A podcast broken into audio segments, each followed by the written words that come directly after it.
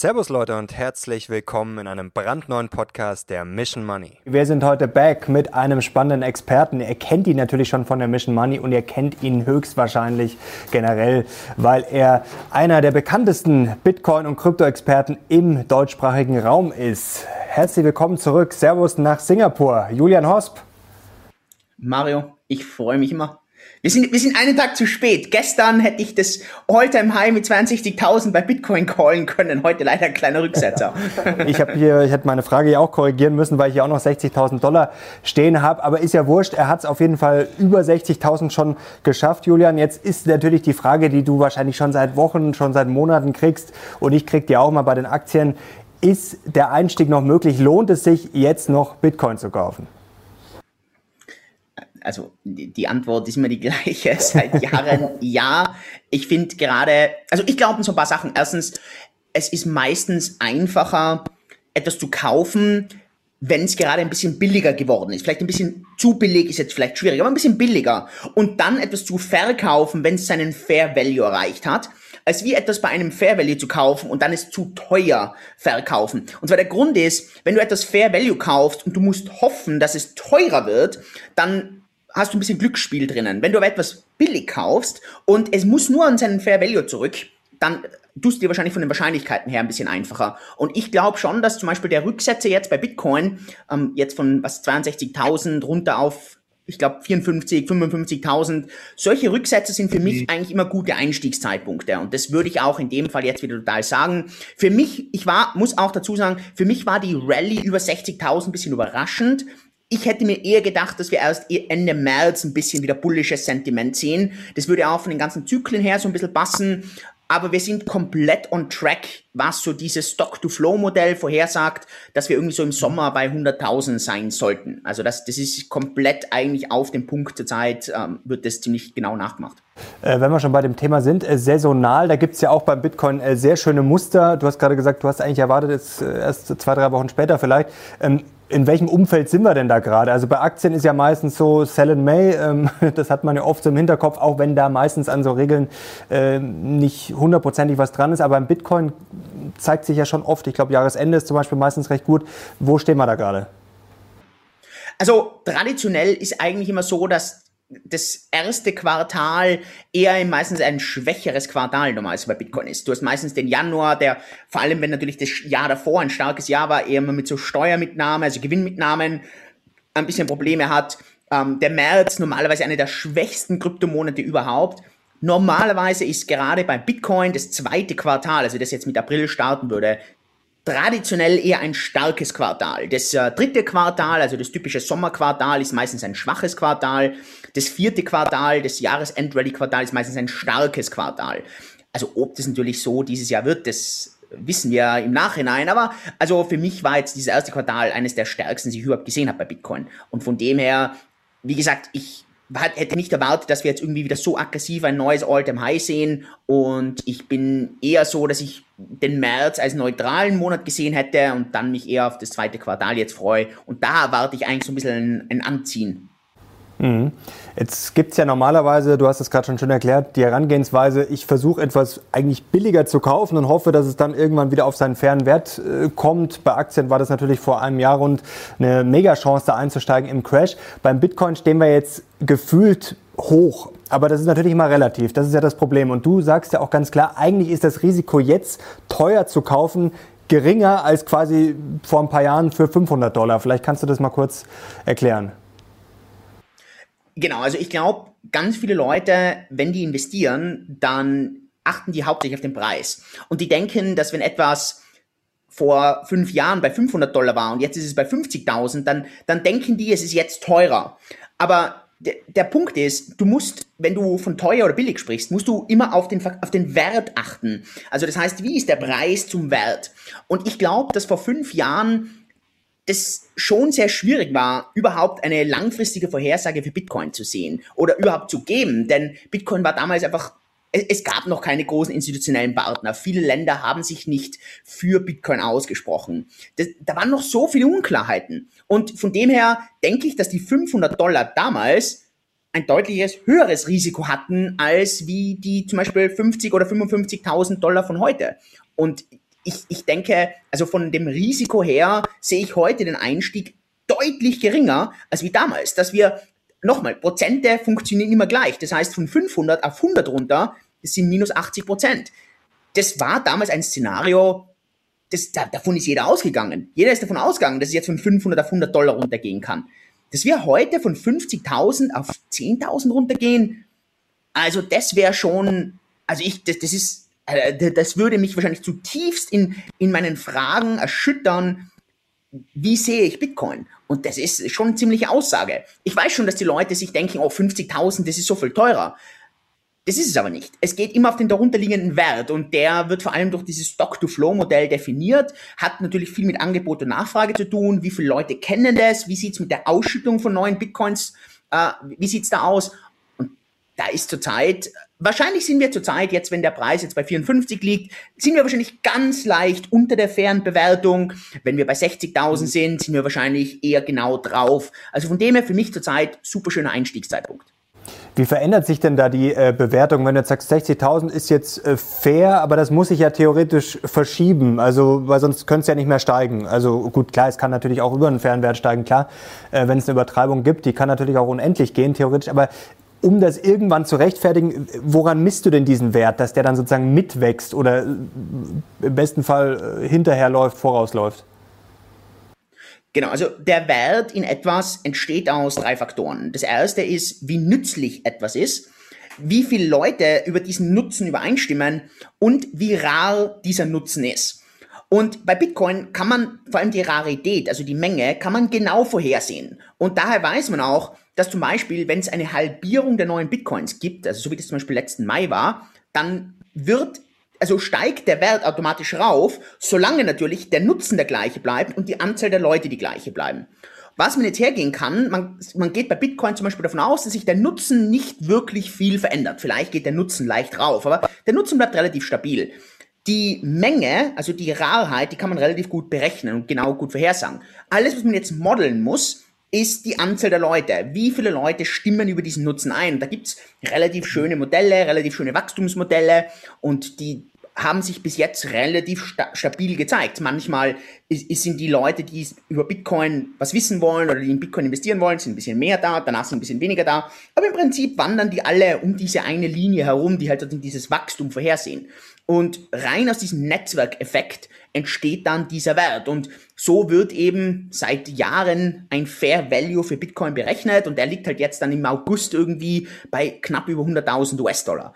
Wie gesagt, manchmal ist der Preis ein bisschen unter diesem Wert, manchmal ist er ein bisschen drüber. Jetzt zum Beispiel im Januar waren wir ein bisschen über dem Wert, dann war wieder die kleine Korrektur runter. Also bis jetzt hat sich das interessanterweise, man, viele Leute sagen auch, naja, das hat eigentlich überhaupt nichts damit zu tun, sondern dieses äh, Stock-to-Flow-Modell ist einfach eine self-fulfilling prophecy. Eigentlich hat es überhaupt nichts mit dem zu tun, aber die Leute nehmen das einfach jetzt mittlerweile so hin und aus dem Grund sehen die den Wert so. Wie auch immer, es hat sich historisch gesehen und auch zurzeit immer wieder bewahrheitet, dass dieses Modell spot on ist. Du hast vorher schon den möglichen Drawdown angesprochen, hast gesagt, also wenn es jetzt mal auf 10.000 runtergehen würde, dann äh, würde dich das schon ein bisschen überraschen.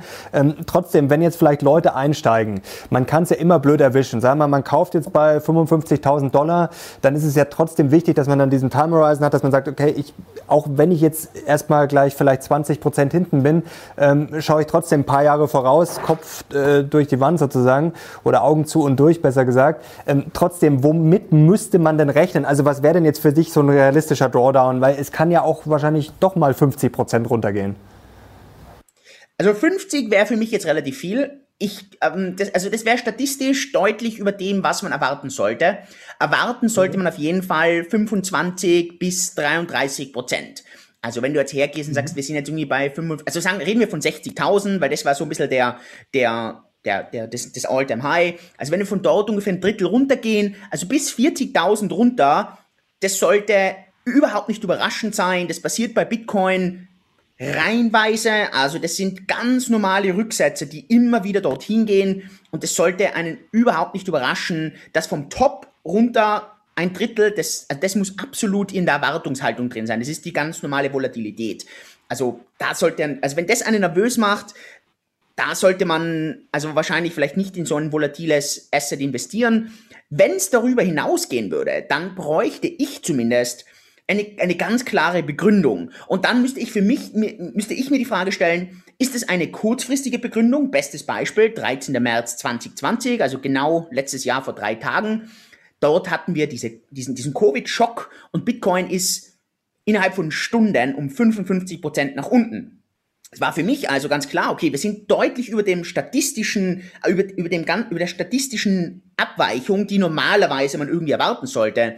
Und dann habe ich mir gedacht, okay, ist es jetzt eine, eine langfristige Sache oder kurzfristig? Gut, zu dem Zeitpunkt wusste man nicht, wie lang würde sich so eine Krise anhalten, würde die anhalten, wann kommt Gelddruck, das wusste man alles nicht. Aber für mich war es klar, wenn ich das jetzt auf fünf Jahre sehe, dann ist sehr unwahrscheinlich, dass wir das über die nächsten fünf Jahre nicht gelöst haben. Und genau aus dem Grund habe ich dann damals extrem aggressiv nachgekauft.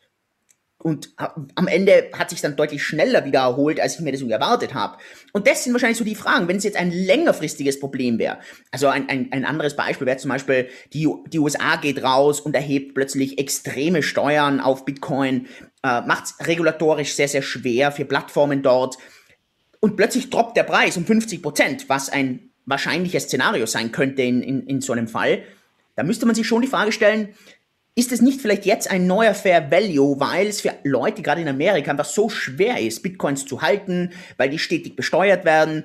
Und da müsste man schon zum Beispiel hergehen und sagen, ja, vielleicht wird es nachhaltig langfristig den Preis runterdrücken und dann wären vielleicht die 60.000 von jetzt die 30.000 von dann. Also so wären dann so ein bisschen die, der Entscheidungsbaum. Und ganz gefährlich wäre, wenn ich überhaupt keinen Grund dafür sehe. Also das wäre für mich auch so immer so dieses, diese Frage, wann würde ich meine Meinung zu Bitcoin ändern? Das wäre, wenn ich eine negative Preisspirale sehen würde, die ich mir nicht erklären kann. Das wäre einfach unglaublich schlecht und unglaublich pessimistisch, denn Bitcoin braucht diesen positiven Preis, denn sonst stimmt die Formel nicht. Die Formel sagt, der Wert von Bitcoin, äh, der, der Nutzen von Bitcoin verändert sich eigentlich nicht wirklich. Und es wird immer rarer. Wenn also immer mehr Leute dazukommen, die an Bitcoin auch glauben, und das ein, ein, ein wirkliches Kernwort ist ja auch immer Glauben, und der Preis sich dann aber nicht positiv entwickelt, dann ist irgendwas in meiner These falsch. Und wenn ich in meiner These nicht verstehe, warum ich falsch bin oder wie ich falsch bin, dann halte ich lieber Abstand von einem Investment, weil es gibt eben diesen berühmten Spruch, wenn du an einem Pokertisch nicht weißt, wer der Dumme ist, dann bist es wahrscheinlich du. Und wenn ich nicht weiß, warum, weshalb, wieso, dann liegt es wahrscheinlich an mir. Und bis jetzt ist es noch nie eingetreten. Und von dem her sehe ich das jetzt auch nicht, aber das sind vielleicht so die drei unterschiedlichen Szenarien hier. Hm. Jetzt hast du es gerade schon angesprochen, es gibt viele Leute, die davon überzeugt sind. Es ist nochmal die Frage, woher diese Überzeugung kommt. Es gibt immer ganz interessante Untersuchungen, das ist jetzt auch nichts Neues, aber von Cardify zum Beispiel, dass nur rund 17 Prozent der Investoren das wirklich verstehen oder ungefähr verstehen. Klar, sonst bräuchten wir jetzt auch nicht Experten wie dich, wenn das so einfach wäre. Ähm, ich würde mich jetzt da auch weit weg vom Experten sehen. Also ich glaube, ich kapiere die Basics, aber ich würde jetzt nie von mir behaupten, dass ich da jetzt voll durchsteige. Also ich sehe das auch einfach eher als Risikobeimischung mit oder als Beimischung mit einem guten Chance-Risiko-Verhältnis. Wie groß ist denn da jetzt die Gefahr? Also für den Preis ist das natürlich wurscht, ob jetzt ein, jemand kauft, der Ahnung hat oder der keine Ahnung hat. Das ist ja bei einer Aktie auch wurscht. Aber ist dieser Netzwerkeffekt wirklich da? Wenn dann vielleicht viele Zocker unterwegs sind oder einfach Leute, die sagen, ja, das kaufe ich jetzt mal und dann kommt vielleicht morgen irgendwas anderes und dann sagen sie, ach, das klingt ja auch ganz gut. Also ist da wirklich diese tiefe Überzeugung da und wie groß ist da sozusagen dieser Login-Effekt bei dem Netzwerkeffekt? Weil ich kann ja jederzeit meine Bitcoins auch verkaufen. Also ich habe jetzt da keinen äh, Wartungsvertrag über die nächsten zehn Jahre abgeschlossen. Also, ich meine, die Frage ist extrem gut und die ist auch sehr schwer zu beantworten.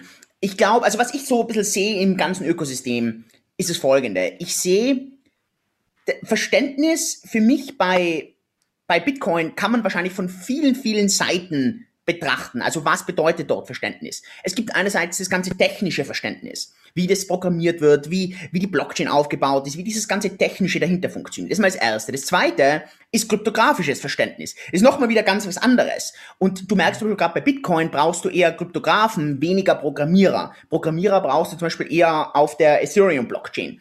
Und das Dritte ist wahrscheinlich die, das ganze wirtschaftliche, das ökonomische, das spieltheoretische Verständnis.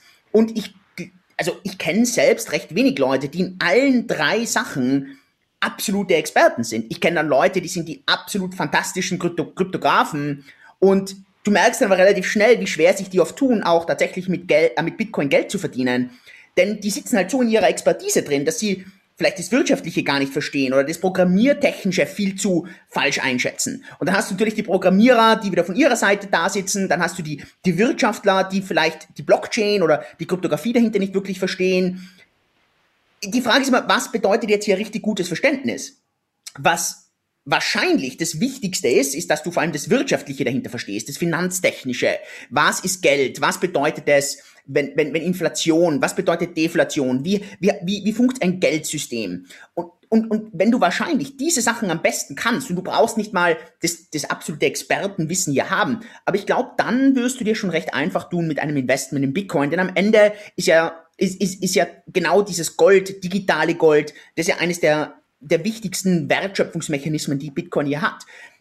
Wenn ich mir so ein paar Gruppen oft anschaue, ich sehe das ja so, Telegram-Gruppen, Discord-Gruppen, da hast du dann immer irgendwelche absoluten Programmiergeeks, die wahrscheinlich seit 2011 irgendwie in Bitcoin drinnen sind, die nichts mit Bitcoin verdient haben, die absolut kein Kapital aufbauen haben können. Und dann hast du Leute, die ein absolut oberflächliches Verständnis haben von was Blockchain und Kryptowährung und so weiter ist, die aber ein fundamentales Geldverständnis haben. Und die haben Millionen, hunderte Millionen mit Bitcoin gemacht, weil die einfach da sitzen und sagen, okay, ich verstehe, wie, wie das Geldsystem ausschaut. Wie mhm. viel mhm. und wie tief jetzt das Wissen sein muss, ich glaube, das ist schwierig, um den genauen Punkt zu definieren. Ich glaube auch nicht, das ist ja ähnlich wie ein Intelligenzquotient. Ist ja nicht so, dass umso höher der Intelligenzquotient ist, umso erfolgreicher bist du, sondern man sagt, okay, es hilft, wenn du einen gewissen Intelligenzquotienten hast, und das reicht. Und dann hängt es von ganz vielen anderen Faktoren ab. Und bei Bitcoin wird es sehr, sehr ähnlich sein. Wenn du natürlich das gar nicht verstehst, dann wirst du dir sehr schwer tun, irgendwas einzuschätzen. Du wirst so ein Spielball sein von, von Medien, von Influencern, von den News, von den Nachrichten. Aber wenn du dich ein bisschen damit auskennst, dann reicht es auch relativ schnell. Denn eigentlich ist das Konzept super simpel. Du musst dich nur einmal damit befassen. Und von dem her habe ich jetzt nicht eine Antwort, ich sage, das ist genau der wichtige Punkt. Ich denke aber, dass genug Leute im Bitcoin-Ökosystem sind. Nicht jeder, aber es sind genug, die die fundamentalen Sachen von Bitcoin verstehen.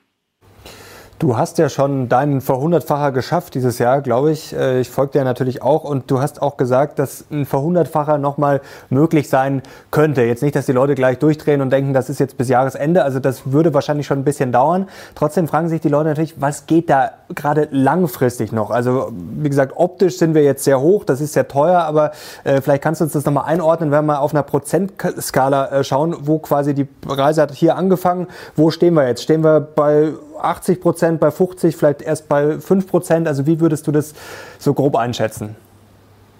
Also ich habe meine allerersten Bitcoins damals bei knapp 800 Dollar gekauft. Ich habe die aber wieder verkauft und ich habe dann, also ich habe bei 400 verkauft und habe dann bei 500, also ich habe dann einen, 100 Dollar wieder verloren, weil ich auch damals so panisch war und so kurzfristig gedacht habe. Ich habe den Großteil meiner Bitcoins damals bei 500 Dollar gekauft. Das war 2015. Und ich habe damals schon für mich war das damals schon sehr schwierig zum Vorstellen, dass wir je auf 10.000 zum Beispiel raufgehen. Also das muss ich auch ganz, ganz, ganz ehrlich sagen. Und ich glaube auch, wenn das so schnell gegangen wäre, hätte ich wahrscheinlich voll panisch relativ schnell verkauft, denn das wäre für mich einfach sehr überwältigend gewesen. Ich habe dann damals in meinem Buch Kryptowährung einfach erklärt, dass ich 2016 geschrieben habe, 2017 ist es dann rauskommen, habe ich damals drüber gesprochen, dass wahrscheinlich die, das absolut Ultimative sollte eine Goldparität sein. Also dass, dass die Market Caps, die Marktkapitalisierung von Gold und von Bitcoin eine ähnliche sein sollte. Und damals habe ich gesagt, Bitcoin könnte dann auf 500.000 Dollar gehen. Was das Ganze nicht inkludiert, ist eine Idee, dass es, dass Bitcoin vielleicht mal zu einem Geldsystem wird. Das ist auch immer noch etwas, das ich heute, also vielleicht mir erwünsche, aber von dem ich jetzt nicht irgendwie ausgehe. Wenn es dazu kommen sollte, dann würde Bitcoin eher auf 5 Millionen Dollar gehen. Und jetzt kommen sozusagen die möglichen Multiples noch. Also 10, ein 10x, das wäre für mich eine absolute Erwartungshaltung. Und, und ich würde mal sagen, das wird wahrscheinlich über die nächsten fünf bis sieben Jahre sein. Wenn natürlich Bitcoin viel mehr in ein Geldsystem wechselt, als Ersatz für den Euro, als Ersatz für den Dollar, wenn das tatsächlich eine, eine Reservewährung wird, naja, dann wird es relativ schnell auf 5 Millionen gehen und dann reden wir jetzt von 100x von heutiger Sicht. Da wäre wahrscheinlich dann schon der Zyklus, ich glaube, der Zeitraum dafür müsste aber wahrscheinlich eher auf 10 bis 20 Jahre gehen. Denn so schnell wird sich das nicht einfach ersetzen. Äh, die USA wird nicht einfach von heute auf morgen hergehen und, und den Dollar ersetzen durch Bitcoin. Und, und das wird auch nicht so schnell in die Bevölkerung hineingehen. Ich meine, ich habe kein Problem damit, wenn es schneller geht als wie meine Erwartungshaltung. Und nochmal, ich bin immer noch nicht überzeugt, dass wir in 20 Jahren Bitcoin als Geldsystem sehen. Ich weiß, dass das manche andere Leute so sehen, ich nicht. Für mich wäre so die Erwartungshaltung, dass ich nochmal 10x von jetziger Sicht sehe. Danach würde ich das, würde, würde das Ganze abflachen von der Geschwindigkeit und würde wahrscheinlich eher mit der Geldinflation mitwachsen und, und nicht mehr auf diesen Fair Value hingehen, den ich langfristig sehe von der Goldparität. Wäre das überhaupt technisch möglich? Es gibt ja immer die Kritiker, die sagen, ach, das kannst du eh vergessen mit Währung und Co. Ähm, viel zu langsam. Ähm, ist das aus deiner Sicht theoretisch möglich oder was müsste da noch passieren, dass das irgendwann vielleicht mal, jetzt nehmen wir mal an, in 10 Jahren oder in 20 Jahren, äh, würde der Bitcoin theoretisch den Euro oder Dollar ersetzen? Also wäre das möglich und vor allem wie? Also das Goldsystem zu ersetzen oder äh, ersetzen, es wäre nicht ein Ersetzen für mich, sondern das physische Gold mit digitalem Gold zu erweitern, da braucht Bitcoin heute gar nichts mehr. Das, das hätte es heute alles schon. Also deswegen gehe ich auch davon aus, dass das das Wahrscheinlichste ist.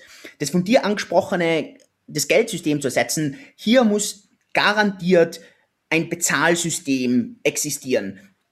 Da gibt's mehrere Ideen, wie das funktionieren könnte. Eines wäre über diese sogenannten Second Layer, also diese, diese, dieser zweite zweite Ebene oder so dieser zweite Stock. Also wenn man sagt, die, die Blockchain ist so der erste Stock oder das Grundgeschoss und von dort gibt's dann den nächsten Stock, so Second Layer nennt man das im Englischen. Und da gibt's halt so dieses, dieses eine Konzept, dieses sogenannte Lightning Network, also äh, so ein Blitznetzwerk. Und die Idee dahinter ist, dass man dort in diesen nächsten Stock raufwechselt mit einer anderen Person und mit dieser Person kann man dann dort ganz, ganz, ganz viele Zahlungen hin und her machen. Und man braucht aber für die ganzen Zahlungen nicht neue Transaktionen machen, sondern man muss nur eine Transaktion um in diesen Stock hinauf. Danach kann man dort die ganzen Transaktionen machen. Und wenn man dann fertig ist, dann kann man wieder runtergehen ins Erdgeschoss, also wieder auf, auf die Blockchain. Und an dieser, an diesem Lightning Network wird fleißig gebastelt. Das sind auch schon genug Transaktionen drauf. Es gibt auch schon genug Ideen. Ich glaube, das Hauptproblem hier ist absolut noch die User Experience und für mich immer noch das Hauptproblem, dass Bitcoin deflationär ist. Also wir haben zwar einen leichten inflationären Touch, aber eigentlich ist das ganze System deflationär. Und für mich ist immer noch der, die Vorstellung, ein deflationäres Geldsystem zu haben, immer recht schwierig, denn da würde ich mir lieber dieses Geld behalten und das absolut nur dann ausgeben, wenn ich glaube, dass das Sinn macht. Und von dem her tue ich mir einfach immer noch sehr schwer, mir zu überlegen, wie ein solches Geldsystem funktionieren würde. Das heißt jetzt nicht, dass es unmöglich ist. Das heißt nur, ich tue mir mit einem inflationären Geldsystem, das eine ganz leichte Inflation hat, tue ich mir einfach ein bisschen leichter, denn dann will, möchte ich das Ding gern loshaben und ich möchte irgendwas haben, was vielleicht ein bisschen mehr Wert hat. Und dadurch hat dann, das, ist, ist Geld hat eine höhere Umlaufgeschwindigkeit also das sind wahrscheinlich so die fundamentalen Sachen. Aber nochmal, das kann natürlich sein, dass in, in 10 Jahren, 15 Jahren, dass ich dann eines total Besseren belehrt wäre. Das heißt nicht, dass ich mich dann ärgere, ganz im Gegenteil, dann freue ich mich umso mehr. Ich habe jetzt nichts dagegen, dass ein Bitcoin mal vielleicht 5 Millionen Dollar wert ist. Es ist einfach nur in meiner Investmentthese aus heutiger Sicht ist es nicht unbedingt das, von dem ich jetzt, also was ich jetzt sage, das muss passieren, ansonsten bin ich enttäuscht. Wie gefährlich sind denn die staatlichen äh, Kryptowährungen, an denen gebastelt wird? Natürlich ähm, laufen sie völlig konträr zu diesem Bitcoin-System oder Blockchain-System, dass es natürlich wieder äh, zentralisiert wäre wahrscheinlich. Aber jetzt nehmen wir mal an, die Staaten, Notenbanken lernen vielleicht ein bisschen was aus dem Ganzen, bringen da vielleicht irgendwie so einen dezentralen Touch rein, wirken vielleicht auch diesen Inflationsgefahren oder dieser Gelddruckerei irgendwie entgegen, machen das vielleicht geschickt und man hat trotzdem noch diese staatliche Garantie, das Vertrauen. Also wäre das eine Gefahr für Bitcoin oder sagst du, nee, also das kriegen die niemals hin? Ich wollte fragen, Gefahr für wen, aber du hast dann eh gesagt, da für Bitcoin. Also ich ich könnte mir zum Beispiel vorstellen, dass also diese Zentralbankwährungen oder im Englischen nennt man die immer CBDCs, Centrally Backed Digital Currencies, dass die fast sogar eine deutlich größere Gefahr für Banken wären. Denn mhm. was in dem Fall eigentlich der Staat fast macht, er hebelt die, die, die Mittelpartei raus, weil der Staat plötzlich oder die Zentralbank plötzlich einen direkten Kontakt zum Kunden hat. Das war zum Beispiel so interessant. Ich habe mit Mark Cuban, einer, ja, eine, einem Shark in Amerika, hatte ich ein YouTube Live, das kommt erst raus. Ich glaube, das ist jetzt, also das ist noch nicht draußen, aber hatten wir eine Aufnahme und dann habe ich mit ihm über das auch ein bisschen gesprochen. Und dann sagt er zum Beispiel, für ihn war das so frustrierend zu sehen, wie schwer sich in den USA die der Staat getan hat, um zum Beispiel diese ganzen Hilfszahlungen zu den Leuten hinzubringen. Und klar, denn der Staat hat nicht die direkte Möglichkeit, das zu tun. Und das ist in Europa genau das Gleiche. Das ist in Asien genau das Gleiche. Das arbeitet immer alles über Mittelbanken. Und die machen alle immer die Hand auf. Und ich, ich würde mich fast trauen zu sagen, dass diese centrally backed digital currencies mega bullish für Bitcoin sind, weil hier plötzlich eine Interoperabilität da sein könnte plus weil der Staat sogar fast die Banken aushebelt und hier plötzlich einen viel besseren Zugang zu den Menschen hat. Also für mich wäre das eine, ein, ein interessanter Gedankensatz, das mal durchzudenken. Wäre das nicht extrem bearish für viele Banken, aber extrem bullish für Bitcoin? Ich sehe diese Zentralbankwährungen nicht als Konkurrenz zu Bitcoin. Auch, also, auch wenn, man sieht es selbst in China. China versucht ihren Bürgern immer wieder einzureden, dass der digitale Yuan, der auch so eine CBDC ist, dass der das bessere Bitcoin ist. Aber die Leute kaufen das dem, dem Staat nicht ab, weil die verstehen das relativ schnell. Das eine ist etwas komplett Dezentrales, da gibt es keine Person oder keine Partei, die das manipuliert. Und das andere ist genau dasselbe, wie es davor ist. Es ist einfach nur jetzt direkt von dem Staat zu mir. Und das, sehen, das erkennen die Leute recht schnell. Also für mich sind diese CBDCs super bullish für Bitcoin, fragwürdig für viele Banken. Mhm. Also Bitcoin Long, Banken Short äh, ist auch ein spannender Ansatz auf jeden Fall. Wenn ich daraus äh, China hast du gerade angesprochen. Welche Rolle spielt denn China? Also das ist ja beim Bitcoin schon äh, etwas, was man auf dem Zettel haben muss. Ist es für dich eher eine Gefahr? Denn natürlich machen die vieles richtig, aber man muss es ja auch mal ein bisschen mit Abstand und mit äh, Vorsicht genießen, was da läuft. Also China für dich eher eine Chance oder eher eine Gefahr? Im, für, für Bitcoin jetzt oder, oder für, genau, für, für Bitcoin, was? Also für, für Bitcoin, genau. Um, ähm, ich glaube, dass da jeder Staat relativ unabhängig ist. Wenn jetzt, äh, wenn jetzt China hergehen würde und sagen würde, wir würden jetzt Bitcoin regulieren, verbieten, also regulieren tun sie es ja sowieso, aber wir würden jetzt Bitcoin, wir würden das Onboarding deutlich schwerer machen, wir würden, wir, wir erheben Steuern. Das ist für mich genau dasselbe wie in allen anderen Staaten. Du machst zwei Sachen, weil das ein offenes, zugängliches System ist. Die illegalen Nutzungszwecke bleiben, weil die sind per Definition illegal. Das heißt, diese Leute halten sich sowieso nicht an das Gesetz. Das heißt, du behältst die illegalen Nutzungszwecke und schau dir an, was in China passiert ist, als die 2017 damals in dem ganzen Hype gesagt haben, bei uns Bitcoin, da gibt's jetzt ganz viele Einschränkungen, das ganze legale Geld, die ganzen legalen Leute, die sich das leisten können, wandern sofort ins Ausland. Und das war ja, deswegen hat Hongkong so davon profitiert, bei uns in Singapur, wie viel Inflow damals war von den ganzen Chinesen, von dem ganzen chinesischen Geld, das war in Milliardenhöhe. Und und, und das würde wahrscheinlich in jedem anderen Land genau das Gleiche sein. Und ich glaube, dass da China auch daraus gelernt hat. Und China ist ja dann auch hergegangen, hat, hat zurückgerudert und gesagt, okay, ähm, ihr könnt Bitcoin kaufen, aber das Ganze muss halt unter gewissen Regularien entstehen. Wir wollen auch genau sehen, wie die Capital Flows sind, damit hier nicht Kapital aus China rausgeht. Das ist immer so eine große Sorge der Chinesen. Und man sieht es auch jetzt, ich habe das auch immer wieder auf Twitter gepostet, 2021 ist so das, ist Indien so das neue China. Dort ist genau dasselbe. Bitcoin wird verboten, dann wird es doch nicht verboten, dann wird es verboten, dann wird es doch nicht verboten. Und ich glaube auch, dass die Inder einfach erkennen, naja, wenn die jetzt Bitcoin verbieten, was passiert? Die illegalen Nutzungszwecke bleiben in Indien und die Leute, die sich dran halten wollen, die wandern einfach raus mit dem Kapital. Die registrieren sich einfach draußen. Die machen das auf anderen Tauschbörsen. Die halten es einfach draußen. Und das macht es ihm sehr, sehr schwer. Und eher würde ein Land sich da selber schädigen. Mhm. Trotzdem mit der Regulierung, also jetzt kann man natürlich über das Verbot sprechen. Wir haben vor kurzem ein Interview gemacht mit einem Ökonomieprofessor, der ganz klar die These hat, also eigentlich je besser der Bitcoin läuft, desto gefährlicher, weil er dann glaubt, es wird einfach verboten. Also er hat auch gesagt, es ist wurscht, äh, die ganzen Nebengeräusche, also im Zweifel ist das einfach ein Spiel um Macht und das wird dann einfach verboten oder halt so hart reguliert. Das ist ja die andere Option, das hast du ja in unserem letzten Gespräch auch gesagt, dass man das schon auf dem Zettel haben muss. Glaubst du, das haben viele Leute noch nicht so auf dem Zettel, denn neulich habe ich auch irgendwo einen Kommentar gelesen nach dem Motto, das ist ja schon so stark reguliert, das ist ja Wahnsinn, was man da alles, äh, wenn man sich da anmeldet oder verifiziert, was man da alles angeben muss. Also das wäre ja noch harmlos. Also man könnte das ja auch viel, viel extremer machen, auch äh, steuerlich. Also glaubst du, dass da was kommt und hörst du da auch schon Sachen, also fürchtet man sich da so ein bisschen davor, dass sozusagen die Staaten zurückschlagen? Also eines meiner populärsten, aber auch äh, polarisierendsten Videos auf YouTube. Das heißt, ich, ich weiß nicht genau, wie der Titel ist. Der wird auch immer wieder von unserem YouTube-Experten für die Search Engine angepasst. Aber irgendwie war der Titel so, du wirst deine Bitcoins verkaufen. Und so heißt es, so heißt der Titel. Und das Video basiert genau auf dieser Annahme, dass umso erfolgreicher Bitcoin wird, umso mehr Regulation wird reinkommen, umso mehr Steuern werden reinkommen und die Leute werden nach der Reihe Motivation bekommen, Bitcoins zu verkaufen. Das ist genau das, was der Staat will also ich bin, ich bin zu 100% davon überzeugt, ich sehe das komplett anders. Ich habe mit Michael Saylor, riesengroßer Bitcoin-Bull, auch bei mir im YouTube-Kanal drüber geredet. Der sieht das ganz anders. Der ist super bullish, long-term, was die ganzen Regulationen, die Staaten angeht.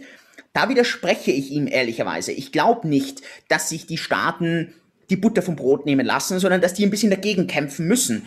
Und jeder, der irgendwie heute glaubt, dass das eh schon so schwierig ist, der hat, glaube ich, das noch überhaupt, ja, der kann sich das noch gar nicht vorstellen, wie kompliziert das einfach mal sein kann. Plus, die Leute unterschätzen einfach noch, welche Steuern erhoben werden können. Zurzeit genießt Bitcoin immer noch die ein Jahre Haltefrist und danach kannst du steuerfrei verkaufen. Lass das mal wegfallen. Das ist mal das Erste. Das Zweite, ähm, weil, weil das fördert ja auch schon mal das Hoddeln. Wenn ich nämlich einen Incentive habe, länger als ein Jahr zu halten, dann habe ich ja einen Vorteil. In Amerika ist genau das gleiche. Ich habe es danach zwar nicht steuerfrei, aber ich gehe aus der persönlichen Steuer in die Kapitalertragssteuer in den USA. Also das ist ein riesengroßer Unterschied, denn ansonsten würden die Leute viel schneller oft verkaufen. Das nächste, ich kann hergehen, ich kann eine, eine, eine Reichensteuer oder eine Bitcoin unrealisierte Gewinnsteuer einführen. Und plötzlich müssen bei dir unrealisierte Gewinne versteuert werden.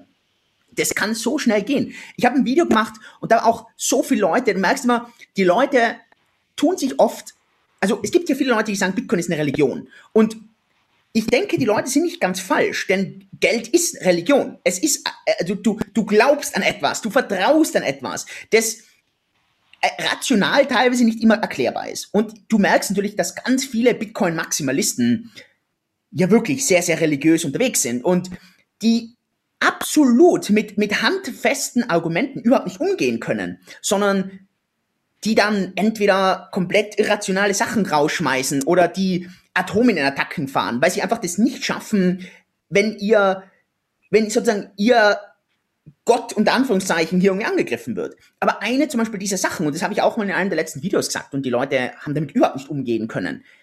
Zurzeit wird ein Elon Musk, ein Michael Saylor, wird gefeiert, weil die Dutzende oder sogar Hunderttausende an Bitcoins kaufen.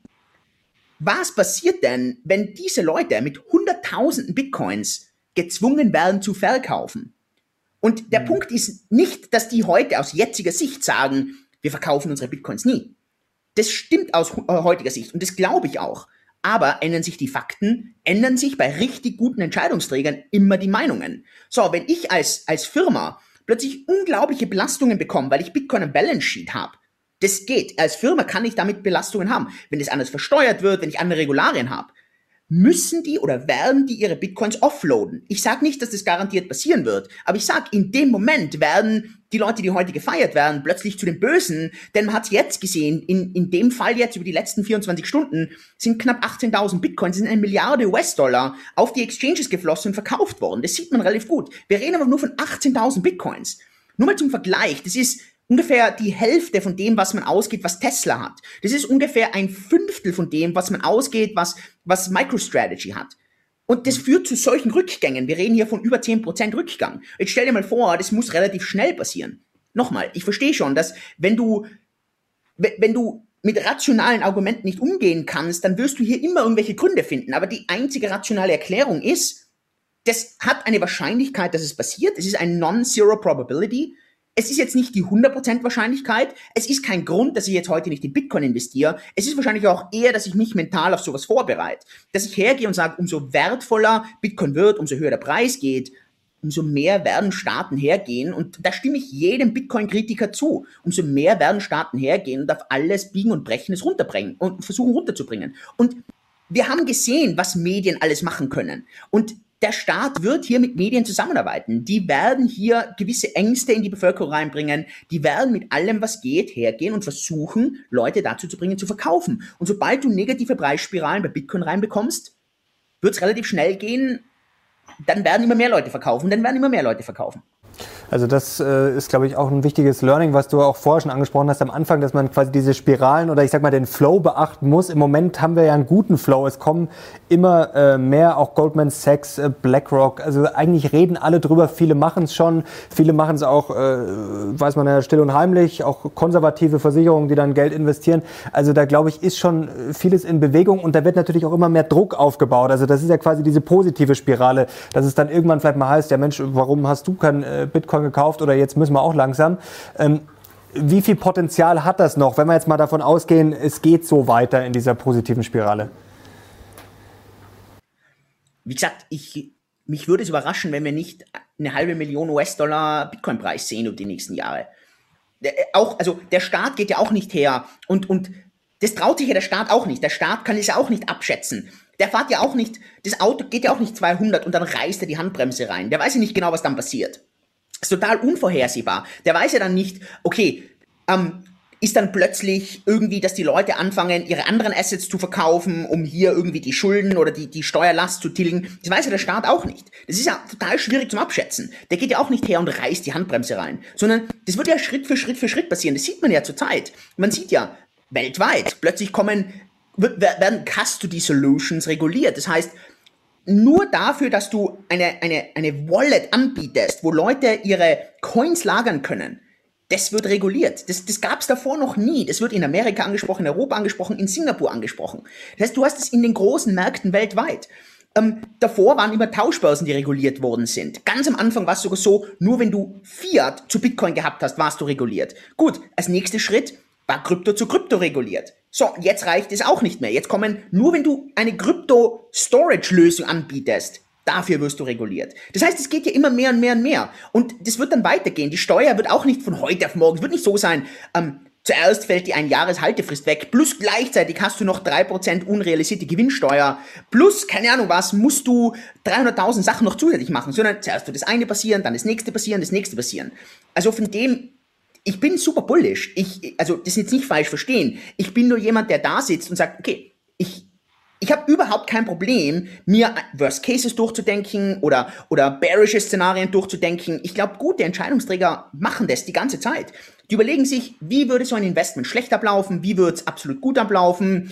Und das kann man durchdenken. Und das heißt ja nicht, dass man jetzt, dass man sich das nicht durchdenken sollte. Ganz im Gegenteil. Gute Investoren denken das bei jedem Investment durch ich, wie gesagt, ich wäre enttäuscht, wenn ich die 500.000 bis 2030 nicht sehe. Jetzt haben wir vorhin schon über Religion gesprochen. Bitcoin Gott, den hast du auch schon angesprochen, wird er ja jetzt auch spaßhaft schon genannt. Michael Saylor, also der steht da ja noch mehr im Fokus als Elon Musk. Also gut, vielleicht in den breiten Medien ist Elon Musk natürlich noch bekannter, aber trotzdem, Saylor ist ja so der Mann der Stunde quasi. Du hast vor kurzem mit ihm drüber gesprochen, auch äh, hast ihn interviewt. Ähm, was waren denn so ein, zwei Aha-Erlebnisse, wo du vielleicht jetzt auch mit uns äh, teilen könntest? Also erstens, der Mann hat einen unglaublich langen Time Horizon. Er, hat, er verwendet einen 200-Wochen-Durchschnitt. Also die meisten Leute reden ja von einem 200-Tages-Durchschnitt. Der redet von einem 200-Wochen-Durchschnitt. Ganz interessant, dieser 200-Wochen-Durchschnitt ist seitdem es diesen zwei Wochen, 200 Wochen Durchschnitt gibt, das ist ja ungefähr ein vier Jahres Durchschnitt, wurde der kein einziges Mal durchstoßen nach unten. Also bis jetzt war der Preis immer über diesen 200 Wochen Durchschnitt. Der 200 Wochen Durchschnitt liegt zurzeit ungefähr bei 10.000 Dollar. Also das ist so, also das wäre zurzeit so dieses, dieser absolute Boden. Wenn es da runtergeht, dann, also wäre sozusagen ein, etwas, das bei Bitcoin noch nie passiert ist, aber also wäre sehr unwahrscheinlich. Deshalb habe ich sehr beeindruckend gefunden. Er ist unglaublich bullish auf das Ganze. Es gibt natürlich zwei Gründe, warum das so ist. Du darfst eins nicht vergessen. Gute Unternehmer, gute Investoren lieben Investments, die sie selber beeinflussen können. Das sind vor allem die Unternehmer. Also ein Unternehmer hat ja deshalb so viele Firmenanteile, weil er sagt, das ist mein Hebel. Ich, äh, ich gebe hier Vollgas und hier geht mein Equity mit 15, 20, 30 fachen Jahresgewinn rauf. Das heißt, ich mache hier einen Euro mehr Gewinn, hier drüben mache ich aber 30 Euro. Also das ist, ich mache eine Million Euro mehr Gewinn, hier mache ich 30 Millionen. Also Equity, das ist fantastisch. Und da muss man natürlich schon ein bisschen unterscheiden. Es kann natürlich leicht sein, dass, dass er als Marketingmaschine eigentlich überhaupt vielleicht nicht an Bitcoin glaubt. Glaube ich jetzt nicht. Aber er einfach erkannt hat, er kann Bitcoin insofern beeinflussen, als dass er das einfach zu den ganzen CEOs bringt, in die ganzen Medien rausbringt, indem er das verbreitet. Und man muss auch ganz klar sagen, er war garantiert der Grund, warum ein Elon Musk mit Tesla Bitcoin gekauft hat. Ohne Michael Saylor wäre das vielleicht auch irgendwann mal passiert, aber sicher nicht jetzt im Februar. Und dadurch hat er eine, hat er auch die Möglichkeit, das Ganze bullish nach oben zu treiben. Und wahrscheinlich ist das, was viele Leute einfach nicht sehen, ja, wie kann man denn das beeinflussen oder kann man hier eine self-fulfilling prophecy draus machen? Ich glaube schon, dass er das für sich erkannt hat. Im Positiven. Also ist jetzt kein negativer Kritikpunkt.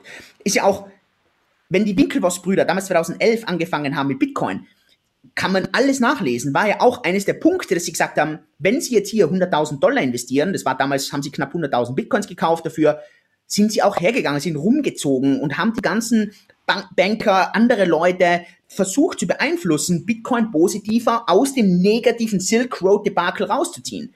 Als ich damals 2015 Bitcoins, damals waren es mir auch 100.000 Dollar, nur habe ich halt nicht für äh, einen Dollar das Bitcoin gekauft, sondern für 500 Dollar, also knapp 200 Bitcoins, bin ich auch hergegangen und habe gesagt, okay, wie kann ich das positiv beeinflussen? Indem ich einen YouTube-Kanal starte, eine Community starte. Und ein Michael Saylor macht ja genau das Gleiche.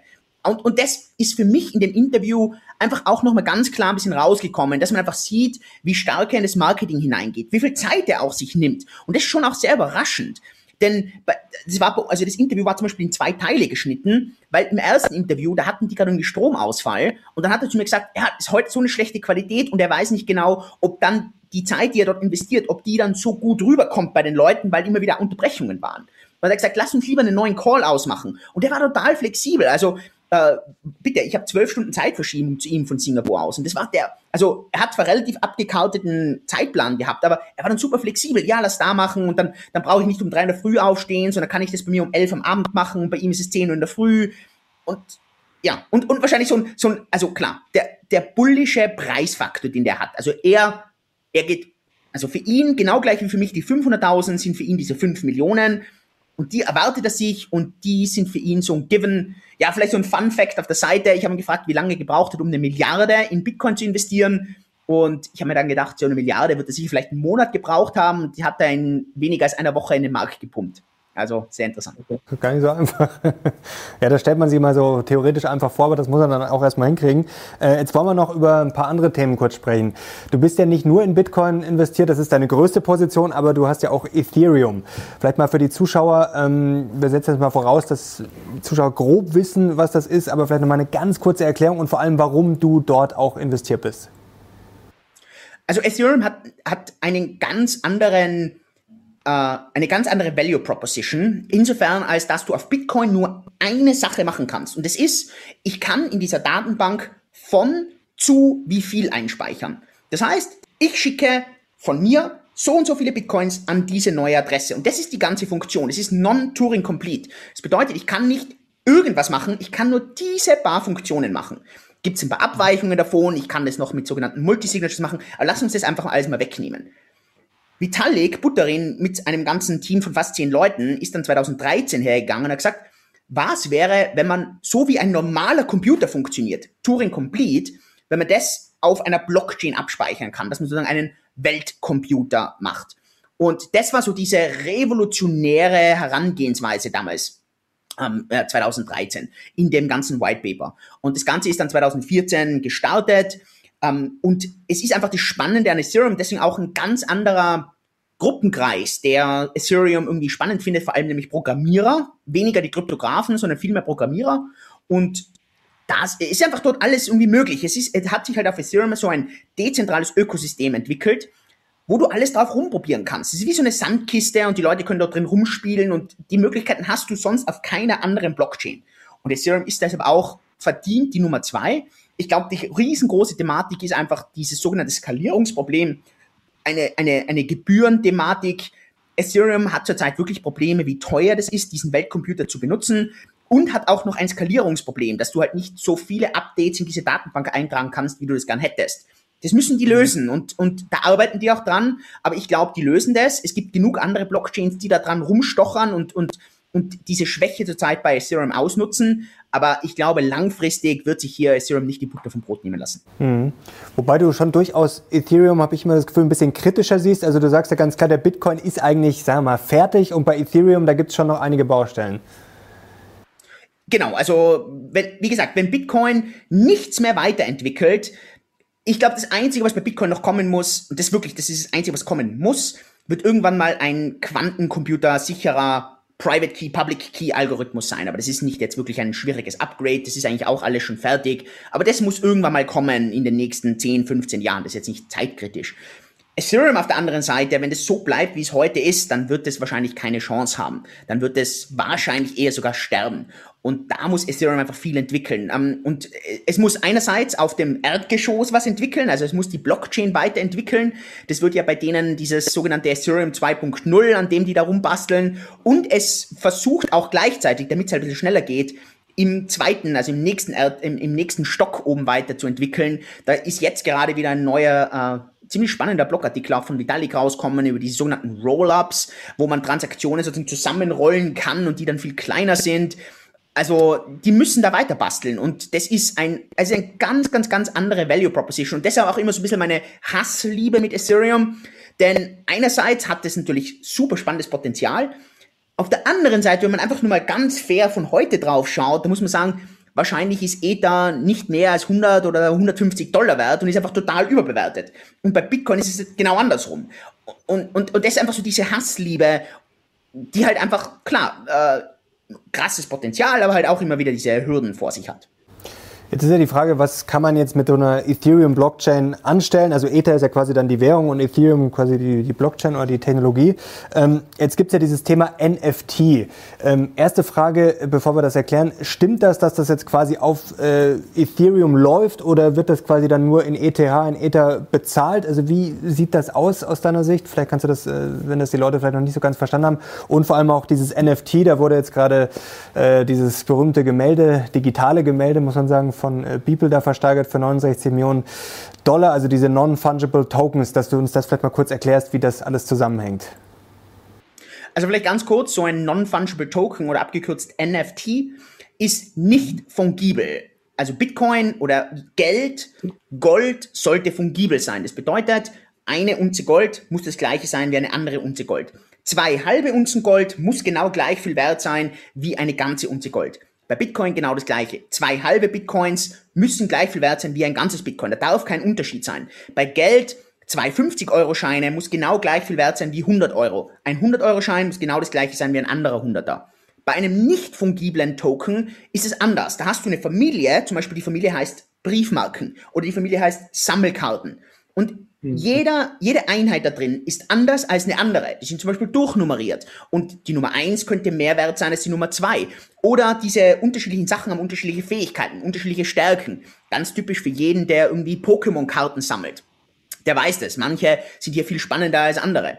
Und das Interessante natürlich jetzt, wenn man das digital macht, dann läuft es als sogenannter Smart Contract und dieser Smart Contract beschreibt einfach, wie diese NFTs aufgebaut sind und wer welches NFT hat und das läuft zum Beispiel auf der Ethereum Blockchain. Du musst dort für die Transaktionsgebühren, musst du Ether bezahlen. Es haben sich aber mittlerweile relativ, also sogenannte, das ist auch ziemlich kurios, wie schnell es gegangen ist, sogenannte Special Purpose Blockchains entwickelt. Einerseits zum Beispiel Flow oder Wax und das, die haben sich komplett nur auf NFTs spezialisiert und sind halt von der Skalierung her deutlich besser, haben natürlich fast keine Fees und ja, und da hat zum Beispiel eines dieser, dieser Projekte ist, also das hat auch NFTs jetzt so richtig auf den Bildschirm gebracht. Das war, ist dieses NBA Top Shots Thema.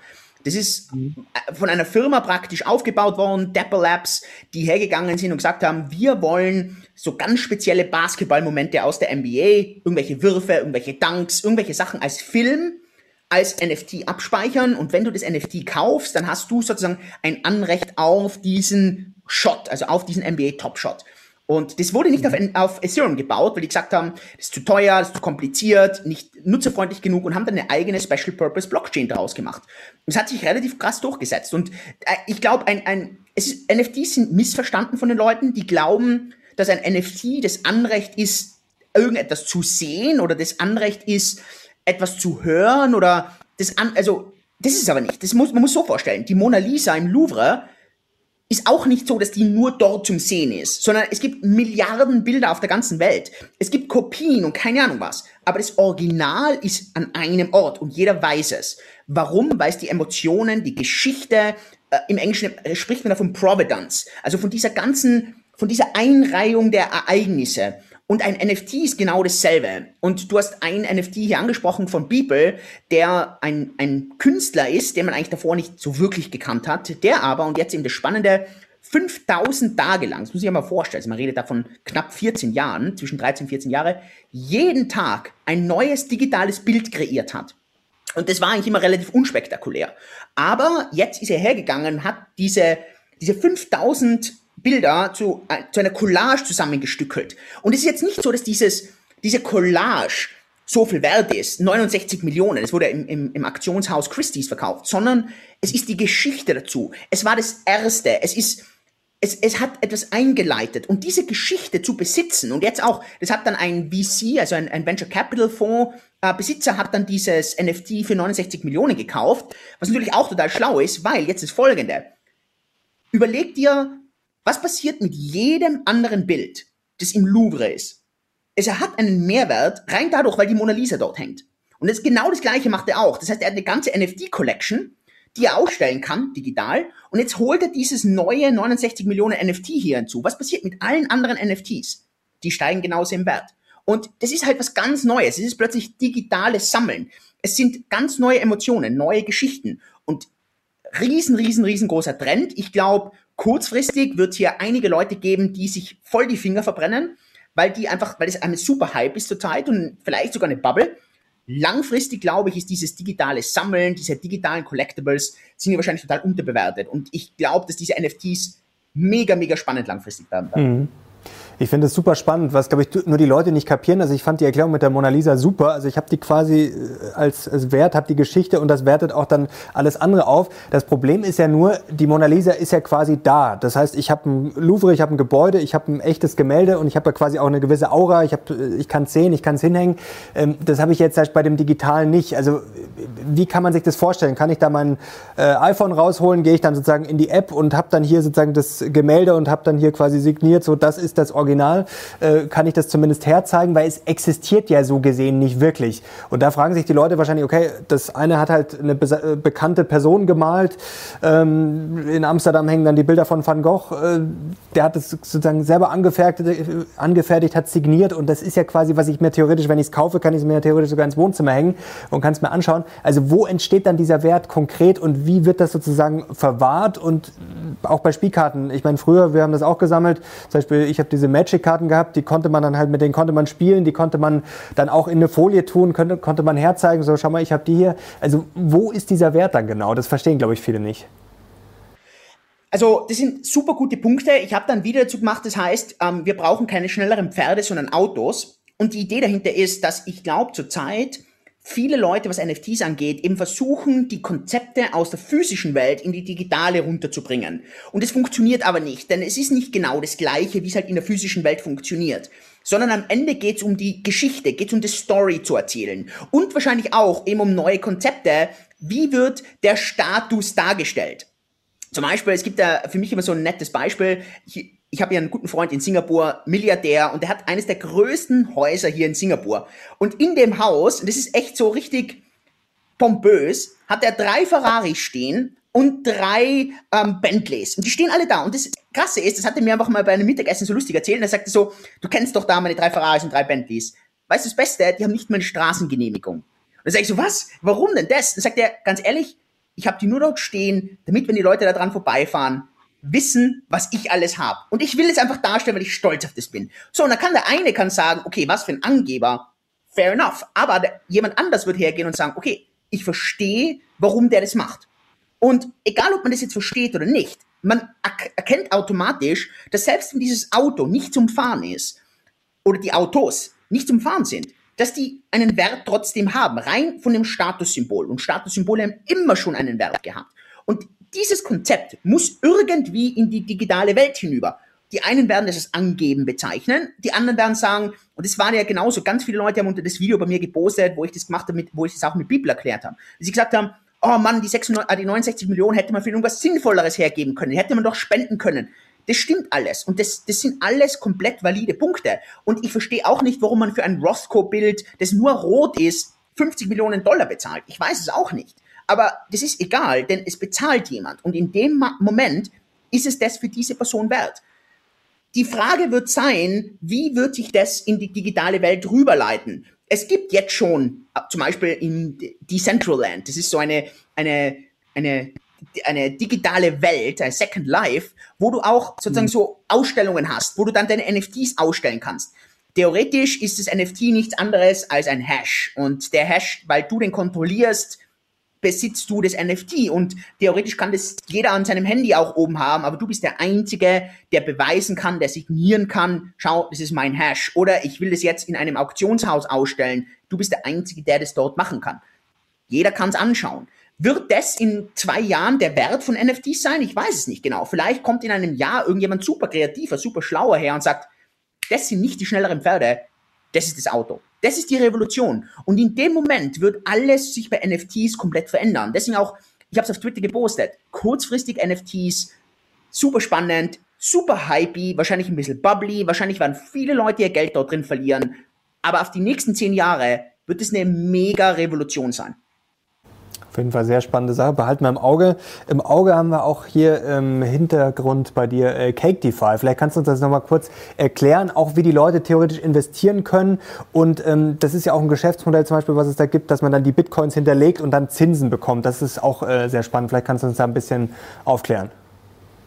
Also vor über zwei Jahren war für mich einfach total klar, dass das Hauptgeschäftsmodell für Kryptowährungen, nämlich Capital Gains, also ich kaufe und verkaufe, dass das Geschäftsmodell irgendwie erweitert werden muss zu Cashflow.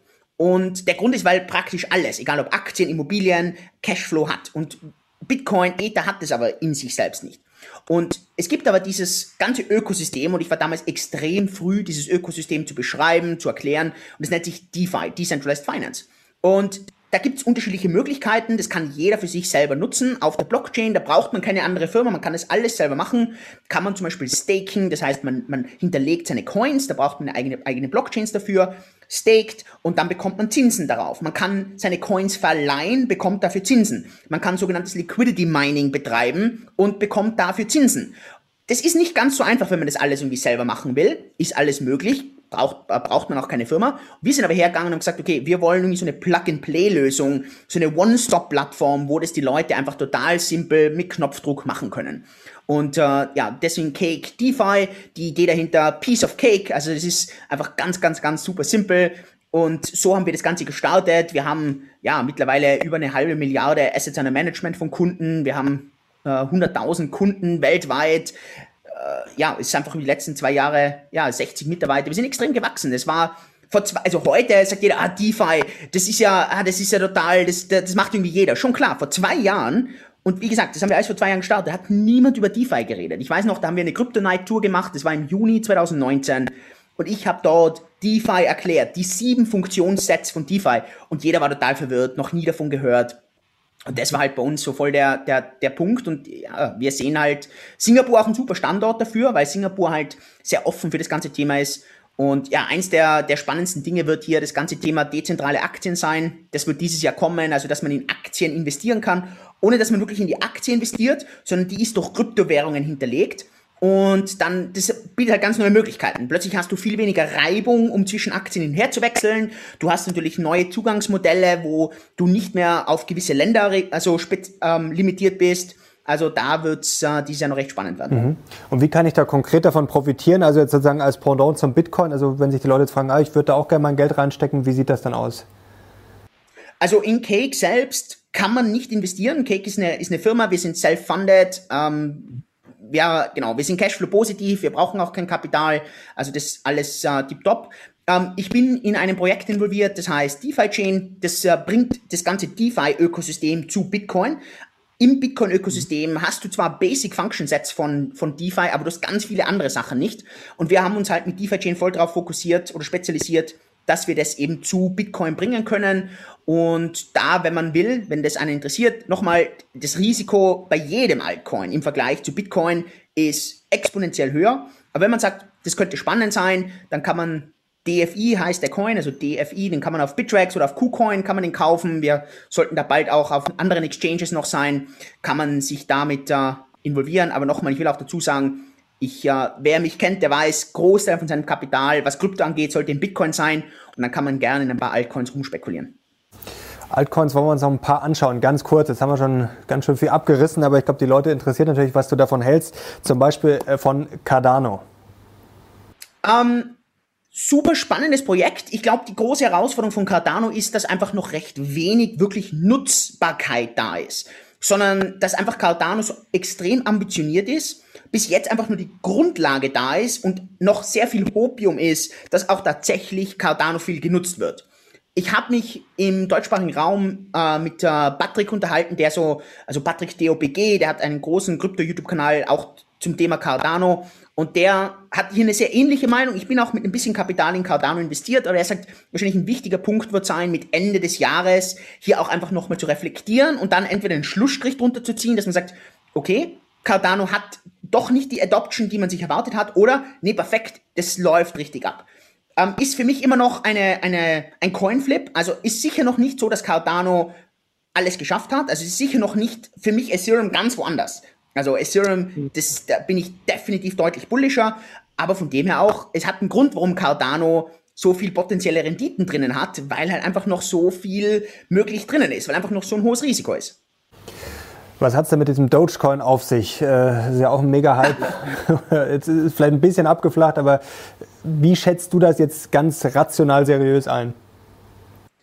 Also ich habe ein paar Doge, die ich seit Jahren habe, die ich nie verkauft habe. Ich äh, würde, also ich würde auch wirklich niemandem empfehlen, irgendwie Geld in Doge zu stecken. Ähm, ich glaube, dass Elon einfach ein, also generell Doge ist ein Spaßprojekt und das sagt der Gründer ja auch selbst ich glaube, dass Elon sich einfach, ja, der, der ist einfach ein Troll und der liebt es zu trollen. Ich glaube, bei Bitcoin muss er ein bisschen aufpassen, dass er hier nicht in die Marktmanipulation von seinem eigenen Aktienpreis reinkommt. Das, von dem her mhm. traut er sich wahrscheinlich nicht zu Bitcoin zu viel Aussagen zu treffen. Irgendein Projekt muss er nehmen und Doge macht hier einfach am meisten Spaß, weil es einfach so ein lustiger Trollcoin ist und weil ich glaube, da einfach viele Leute den feiern. Ich, äh, ja, Doge wird immer wieder pumpen, weil einfach die Leute das schillen, also einfach immer wieder promoten, aber es wäre jetzt nichts, auf das ich meine finanzielle Zukunft setzen würde. Und wie siehst du Chainlink?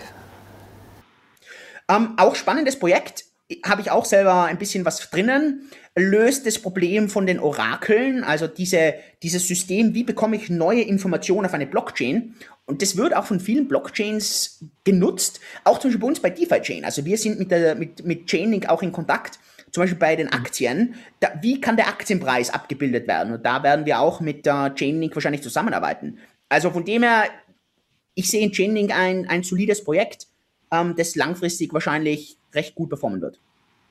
Zwei Coins, die vor ein paar Jahren, da waren sehr hohe Hoffnungen drauf. Gefühlt ist man nicht wirklich weitergekommen, aber vielleicht bin ich da auch zu weit weg. Äh, Ripple und IOTA, wie sieht es denn da aus? Um, XRP habe ich auch ein Video dazu gemacht. Das ist einfach das Problem, was XRP zurzeit hat, ist erstens mal langfristig. Es ist noch nicht klar, was dieser, was XRP und das muss man auch ein bisschen trennen. Also Ripple ist die Firma, XRP ist der Coin. Man, für mich ist langfristig auch nicht ganz klar, wie XRP genutzt werden soll. Und da gab es immer wieder Diskussionen und Hoffnungen. Für mich war einfach ein Grund, den Leuten auch wirklich zu sagen, ich würde wahrscheinlich die XRP verkaufen, als jetzt diese Klage gegen Ripple vor Weihnachten reingekommen ist. Und es ist nicht mal so, dass jetzt es garantiert irgendwie das, das, das Ende von XRP ist, sondern es ist einfach nur, will ich jetzt wirklich in einem Coin drinnen sein, der wahrscheinlich über die nächsten Monate, Jahre wahrscheinlich irgendwie geprügelt wird, immer wieder negative News hat und man braucht sich sie nur anschauen. XRP hat massivst verloren. Es ist von Platz drei, ich glaube mittlerweile auf Platz sieben, Platz acht und es klingt jetzt zu wenig, aber da reden wir von massiver Marktkapitalisierungsunterschieden im Vergleich zu den anderen Coins. Einfach extrem verloren. Und ich, mich würde es überraschen, wenn das nicht so weitergeht. Natürlich kann jetzt jemand sagen, ja, aber in Dollar ist es seitdem leicht gestiegen. Das stimmt schon, aber du darfst Altcoins nicht in Dollar messen, du musst die in Bitcoin messen. Und in Bitcoin hat XRP, glaube ich, um minus 70 Prozent seitdem verloren, oder sogar noch mehr, minus 80 Prozent. Das ist unglaublich, wie viel das jetzt verloren hat. Also das ist wahrscheinlich so der, ein, ein, ein Punkt bei, bei XRP, wenn du jetzt hergehst und sagst, okay, ich kann das locker durchhalten und ich bin hier emotional stark genug und es ist mir total egal, wenn es noch drei negative Nachrichten rauskommen und das jetzt, weißt keine Ahnung, wieder die SEC das untersucht und MoneyGram ist jetzt als Partner ausgestiegen, ist mir total egal. Natürlich kann sein, dass langfristig XRP gut performt. Aber ich denke mal dann nur, okay, warum muss ich jetzt XRP kaufen? Kann ich doch in 20 andere Coins auch kaufen, die auch mega Upside-Potenzial haben, die auch ein, ein Risiko drin haben, aber auch mega Potenzial. Also für mich zum Beispiel hat hier äh, Cardano viel mehr Potenzial nach oben und vom Risiko ist es nicht vergleichbar. Und da investiere ich doch lieber in EDA, als wie dass ich jetzt XRP habe. So, das bin ich. Wenn es jemand anderer anders sieht, kann er das ja oder sie für sich selber anders entscheiden. Aber ich brauche halt nicht diese Kopfschmerzen. Ähm, das ist äh, XRP. Ähm, IOTA, muss ich ehrlicherweise zugeben, habe ich seit längerem einfach nicht mehr beachtet ist auch nicht mehr, also ist auch, es war nie weltweit ein relevanter Coin. Der ist natürlich im Dachraum sehr, sehr, sehr populär, weil einfach die IOTA äh, Foundation oder wie die dort heißen, in Berlin sitzen und einfach natürlich dort ein starkes Ökosystem haben. Im internationalen Raum ist IOTA immer relativ äh, irrelevant gewesen. Ich habe es jetzt auch nicht wirklich mehr verfolgt. Ich glaube, eine, eine große Thematik, und das merke ich ja bei mir und das merke ich bei vielen anderen Leuten auch, bei IOTA war immer dieses Futuring, war immer dieses, dieser vielen Versprechen machen und irgendwann war wahrscheinlich den Leuten das, und das merkt ich ja auch bei mir, irgendwann einfach zu hart, zu sagen, okay, warum soll ich jetzt das noch irgendwie verfolgen. IOTA ist einfach einer von vielen anderen Coins und bei vielen anderen Coins passiert wirklich was und da ist ein Progress. Und das heißt jetzt nicht, dass ich, vielleicht ist IOTA, vielleicht tue ich jetzt da total Unrecht und IOTA hat total die krassen Schritte und ich habe es einfach verpasst. Ich gebe es auch offen zu. Ist einfach bei mir nicht am Schirm. Es gibt 20 andere Coins und, und die habe ich mir angeschaut. Das allerletzte, was ich einfach noch weiß, war, als die vor einem knappen Jahr, ist schon ein bisschen länger her, jetzt glaube eineinhalb Jahre, einfach diesen Stillstand von den Value Transactions bei ihnen im Tangle gehabt haben. Und das hat die natürlich auch nicht ganz gut getan, dass, dass das passiert. Ähm, ich weiß es nicht. Ich habe keine Ahnung. Ich weiß nicht, ob du Updates hast. Äh, erklär mich gern auf. Ich hab's nee, ich, einfach. Also, und es ist auch nicht, dass ich jetzt irgendwie den Plan habe, das jetzt irgendwie noch zu verfolgen. Also ich bin dann eher so, ich müsste dann jetzt also ich würde es ja merken, wenn tatsächlich Resultate jetzt kommen, dann würde ich wahrscheinlich das überall sehen und dann höre ich das auch in den ganzen Buses. Das tue ich einfach zurzeit nicht. Und deswegen ist bei mir auch ein bisschen aus den Augen verloren.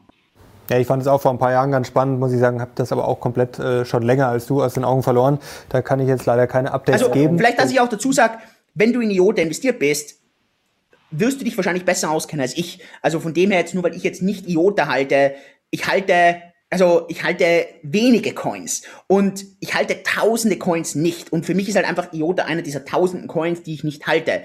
Das ist jetzt kein Kritikpunkt, das ist jetzt nichts, das ist einfach, ja, dass ich mir einfach nicht mehr die Zeit zur Zeit nehme, ich da jetzt meine Recherche reinzumachen, weil ich einfach genug Sachen zu tun habe in meiner eigenen Firma. Klar. Äh, abschließende Frage, schwierige Frage. Eigentlich es zwei Fragen. Wenn du dich entscheiden müsstest für einen Coin, der am meisten unterschätzt ist und einer, der am meisten überschätzt ist? Was wären die beiden?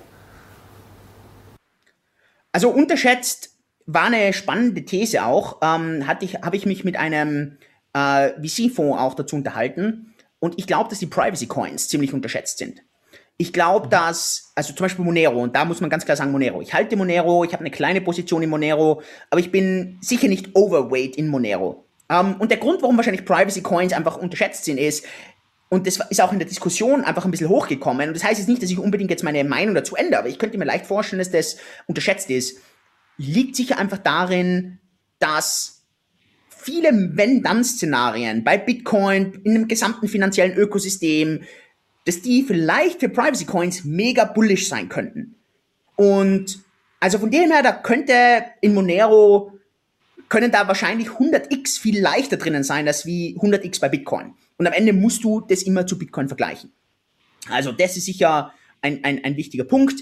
Ähm, ein Coin, der wahrscheinlich zurzeit ziemlich überbewertet ist, ist wahrscheinlich BNB, Binance. Bin ich selber auch äh, stark drinnen. Also von dem her, ich reite hier sicher auch den totalen Hype-Train. Ich glaube trotzdem, dass er wahrscheinlich zurzeit überbewertet ist. Der Grund ist, BNB bietet, oder die Binance Chain bietet keinen wirklichen Mehrwert gegenüber Ethereum, mit der Ausnahme von den niedrigen Fees. Wenn die Fees aber bei Ethereum gelöst sind, dann tust du dir extrem schwer, wieder die Binance Chain zu vermarkten. So, der Punkt, warum ich einfach glaube, dass das einfach überbewertet ist, ist, weil irgendwann wird Ethereum dieses Problem lösen und dann wird wahrscheinlich die Binance Chain sich wieder schwerer tun. Die Frage wird aber sein, wie lange ist diese Überbewertung relevant? Und bei uns ist zum Beispiel auch das, also wir bei Cake zum Beispiel, auch uns schauen, wie können wir zum Beispiel die Binance Smart Chain bei uns integrieren. Weil auch wenn ich glaube, dass es zurzeit überbewertet ist, könnte diese Überbewertung locker noch sechs, zwölf Monate sein. Und das, also wie gesagt, das kann ohne weiteres so lang sein. Und ja, also, und, und das war auch wichtig. Also es ist schwer, wenn ein Hype-Markt da ist, und zurzeit sind wir in einem Hype-Cycle, ist einfach schwer zu sagen, der Coin ist überbewertet und der wird jetzt, obwohl ein Hype-Cycle ist, wird jetzt zurückgehen. Das wird er nicht. Sondern normalerweise gehen dann diese Coins einfach stärker zurück, wenn der Hype wieder zurückgeht. Und da könnte ich mir einfach zurzeit vorstellen, dass vielleicht BNB ein bisschen überbewertet ist. Obwohl, aber wie gesagt, also auch ein bisschen äh, aufpassen, auch wenn ich glaube, dass Monero unterbewertet ist, ich habe trotzdem nicht meine Position dort erhöht, sondern ich habe halt meine Position. Auch wenn ich glaube, dass BNB überbewertet ist, habe ich jetzt auch bin ich jetzt auch nicht hergegangen und habe meine Position reduziert. Und der Grund ganz einfach, weil ich zurzeit weil ich das über langfristig sehe und kurzfristig ist einfach sehr schwer. Also über das nächste Monat ist sehr schwer. Über die nächsten, ich rede hier wirklich über, das, über die nächsten vier bis fünf Jahre. Und das ist auch immer so ein Time Horizon, mit dem ich auch investiere. Das will ich vielleicht auch dazu sagen. Das ist doch ein schönes Schlusswort. Julian, herzlichen Dank dir, da haben wir heute einiges abgerissen. Mario, danke dir.